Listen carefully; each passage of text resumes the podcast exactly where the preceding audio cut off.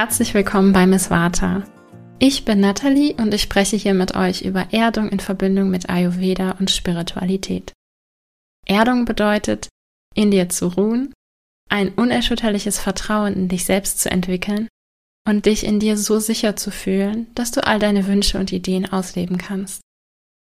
Ich teile mit dir simple Tipps aus dem Ayurveda und aus der Spiritualität, die mir geholfen haben, wieder mehr Sicherheit und Ruhe in mir zu erschaffen und mir so die Kraft gegeben haben, meine Ideen endlich umzusetzen. Ich wünsche dir ganz viel Spaß mit dieser Folge.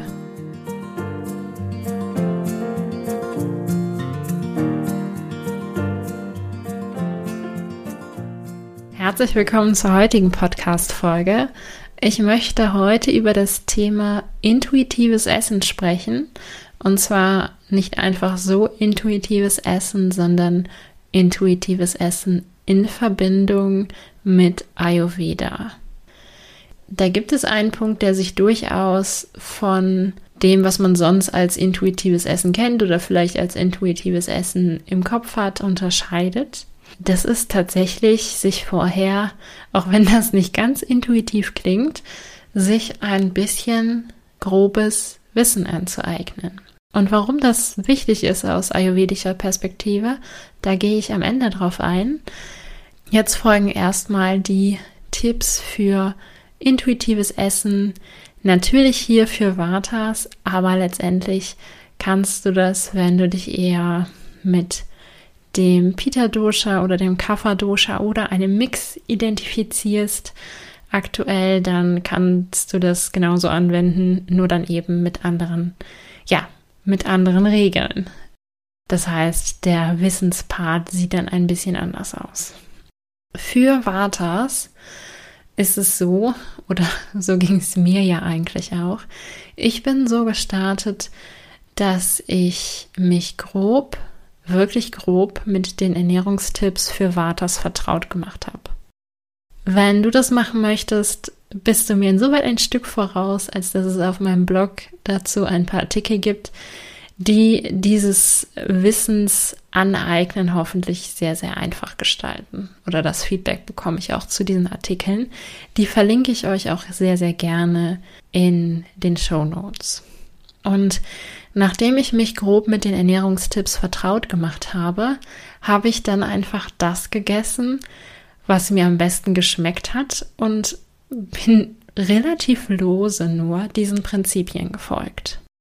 Eine Möglichkeit, die du auch wählen kannst, ist, dich einfach immer zu fragen, was gibt mir gerade ein warmes, nährendes und erdendes Gefühl.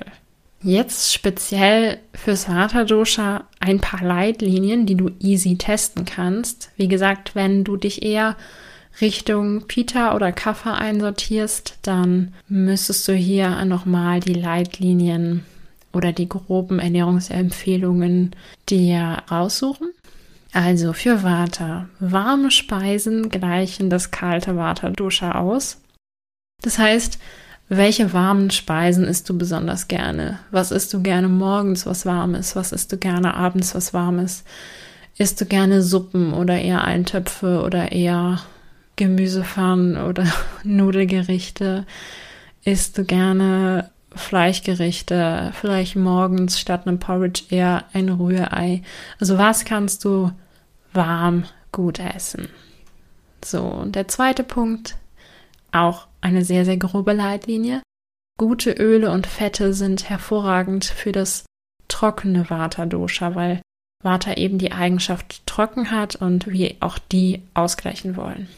Das heißt, wo kannst du dein Essen um beispielsweise leckere Nüsse oder ein Nussmus oder vielleicht auch etwas Öl oder Ghee ergänzen?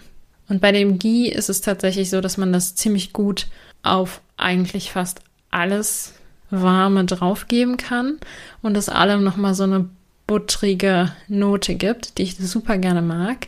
Und in den Anfangszeiten, als mein Vater noch ziemlich hoch war, auch sehr, sehr viel gegessen und genossen habe. Ja, und die dritte Leitlinie oder die dritte, den dritten groben Tipp ist der folgende. Viele Gewürze, eigentlich fast alle, wirken wärmend und erdend. Ein paar Ausnahmen sind unter anderem Chili, weil das einfach ein bisschen zu scharf ist.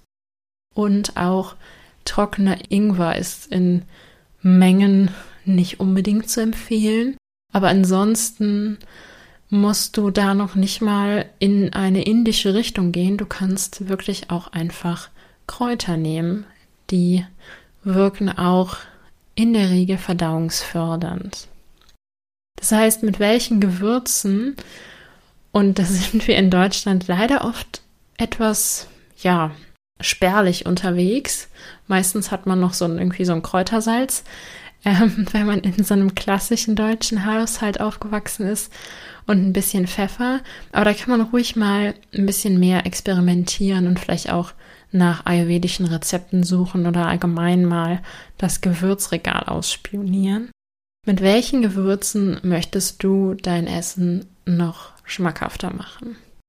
Das waren also mal die groben Leitlinien. Wenn du, wie gesagt, auf meinem Blog schaust, dann habe ich für alle Vatas unter euch nochmal die etwas feineren Regeln der Ernährung für Vatas zusammengefasst.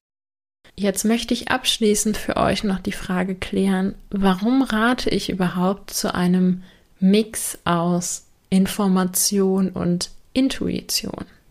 Besonders im Bereich Ernährung haben wir oft schon sehr früh verlernt, auf unsere Intuition zu hören.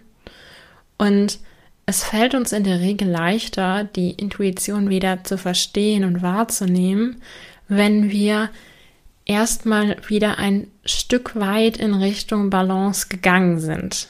Und für dieses Stück weit in Balance kommen, kann besonders am Anfang die Information über die nach Ayurveda typgerechte Ernährung uns helfen, um überhaupt zu diesem Punkt zu kommen, wo dann die Intuition immer mehr übernimmt und sagt, das schmeckt mir, das schmeckt mir nicht. Das ist übrigens auch, wie die Intuition sich beim Essen zeigt. Das tut mir gut, danach fühle ich mich super, danach fühle ich mich nicht so gut und so weiter und so fort. Ja, so können wir den groben Leitlinien des Ayurveda am Anfang folgen und gleichzeitig schon im Kleinen ausprobieren, wie intuitives Essen für uns selber funktioniert, denn ich denke auch, intuitives Essen ist wie die Intuition selber sehr, sehr individuell. Es ist sehr individuell, wie sich deine Intuition für dich zeigt. Und so hast du die Möglichkeit, überhaupt erstmal mit deiner Intuition, was die Ernährung angeht, in Tune zu, zu kommen, in Verbindung zu kommen. Und deshalb rate ich wirklich zu einem Mix aus Informationen, die dann zu groben Leitlinien werden, nicht zu strengen Regimenten, sondern zu groben Leitlinien. Und ja, ein Mix aus Information und dann eben die Intuition, die immer stärker werden wird, wenn du diesen Weg gehst. Happy Intuitive Eating, ihr Lieben.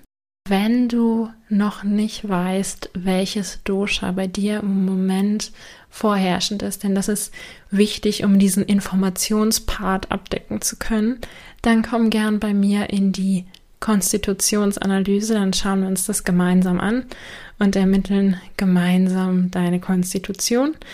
Den Link zur Buchung, den packe ich dir genauso wie die Blogartikel ähm, in die Show Notes. Ich freue mich auf dich und ich danke dir fürs Zuhören und für deine Zeit und wünsche dir ganz viel Spaß beim Experimentieren, Informieren und Ausprobieren. Alles Liebe, deine Nathalie.